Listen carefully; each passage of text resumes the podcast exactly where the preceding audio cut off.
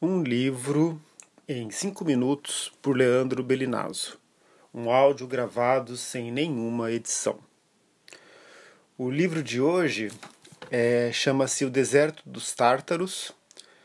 É um livro escrito pelo italiano Dino Buzzati e ele foi lançado em 1940. Então é um livro ali de meados do século passado.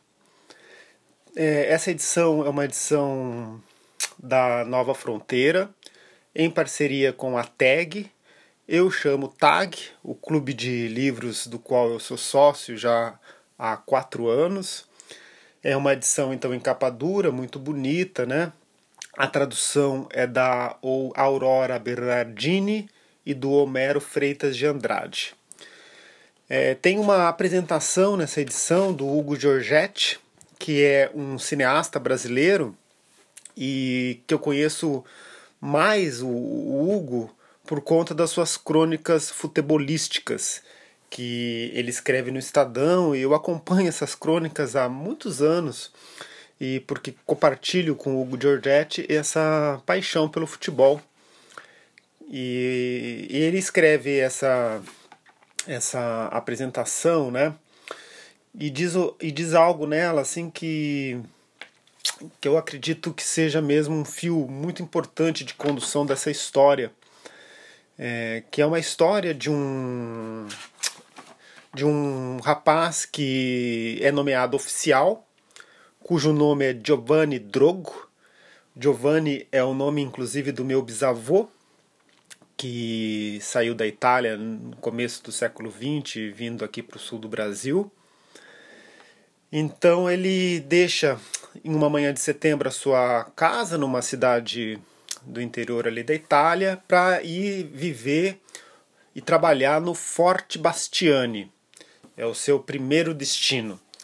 E nesse forte, esse, essa fortificação, ela fica em frente, é, de frente a um, a, um, a um grande deserto, né?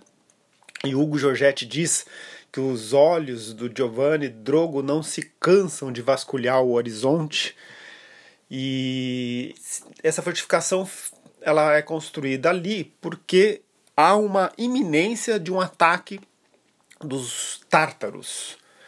É, então ele vai até lá e, e vive nesse forte na espera da iminente do iminente ataque dos tártaros.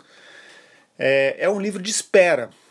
É um livro de espera de um personagem que passa a sua vida em, na espera de um grande acontecimento e que, nesse tempo de espera, vai vivendo a banalidade do cotidiano.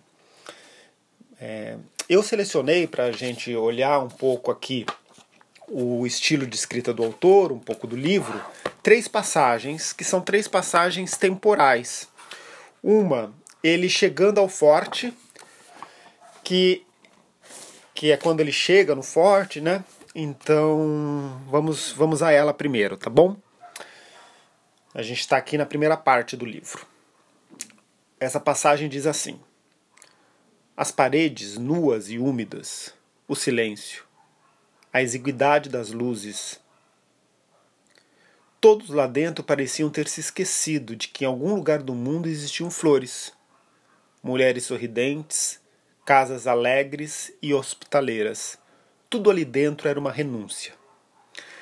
Nesse mesmo capítulo tem uma outra frase um pouquinho mais adiante que diz assim: A vastidão do silêncio o feriu. A segunda passagem já está mais ou menos em meados no meio do livro, e o Giovanni Drogo já está há um bom tempo é, dentro do forte, alguns anos já. Então a passagem diz o seguinte: vamos a ela.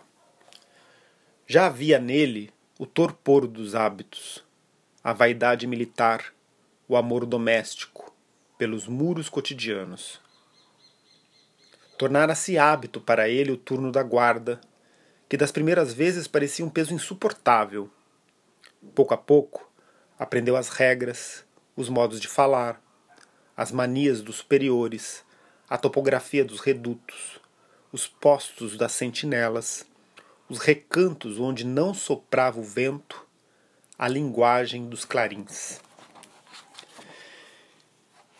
E para encerrar o áudio de hoje, a última passagem é essa já lá adiante no final do livro, que diz o seguinte: O tempo voava, sem reparar nos homens, passava aqui e ali pelo mundo, mortificando as coisas bonitas.